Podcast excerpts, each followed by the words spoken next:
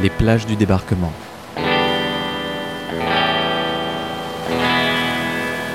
À suivre. Omaha Beach.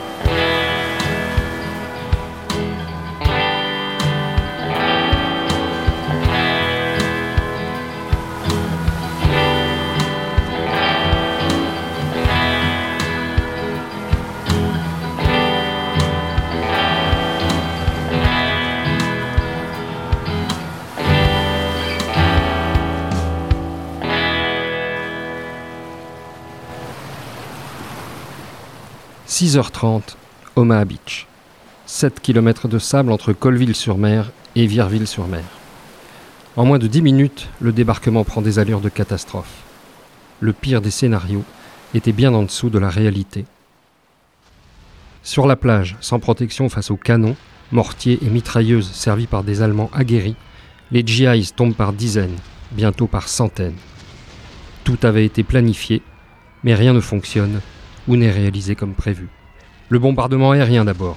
2500 tonnes de bombes, larguées sur les défenses allemandes au début de la nuit.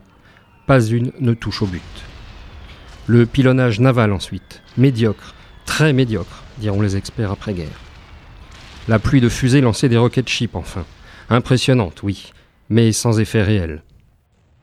Dans ces conditions, les premières vagues de la 29e, devant Vierville et Saint-Laurent, et de la première US Infantry Division, devant Colville, sont promises au casse-pipe. Les chars, eux, sont au fond de l'eau.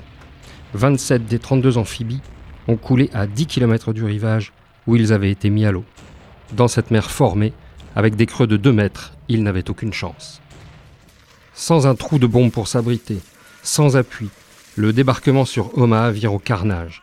Le vétéran Edward Wozensky, aujourd'hui décédé, se souvient. En moins de 15 minutes, nos pertes sont énormes. J'essaie de compter mes hommes autour de moi. Nous ne sommes plus que 13 sur 188, plus un officier.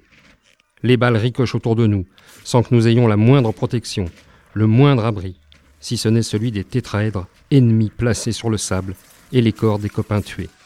Les vagues suivantes atteignent la plage et ajoutent la confusion au désordre.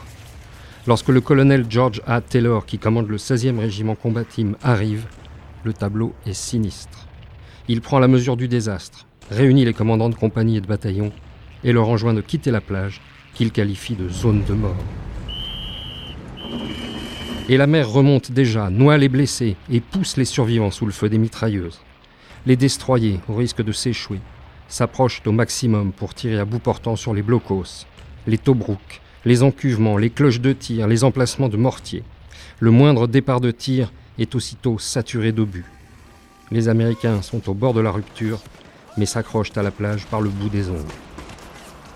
L'obstination des soldats va finalement payer et faire basculer le sort des armes. En fin de matinée, les torpilles Bangalore font sauter un morceau du mur de l'Atlantique. Des petits groupes s'infiltrent sur les hauteurs et prennent les Allemands à revers. Le débarquement à Omaha n'est pas une victoire, mais ce n'est pas un échec.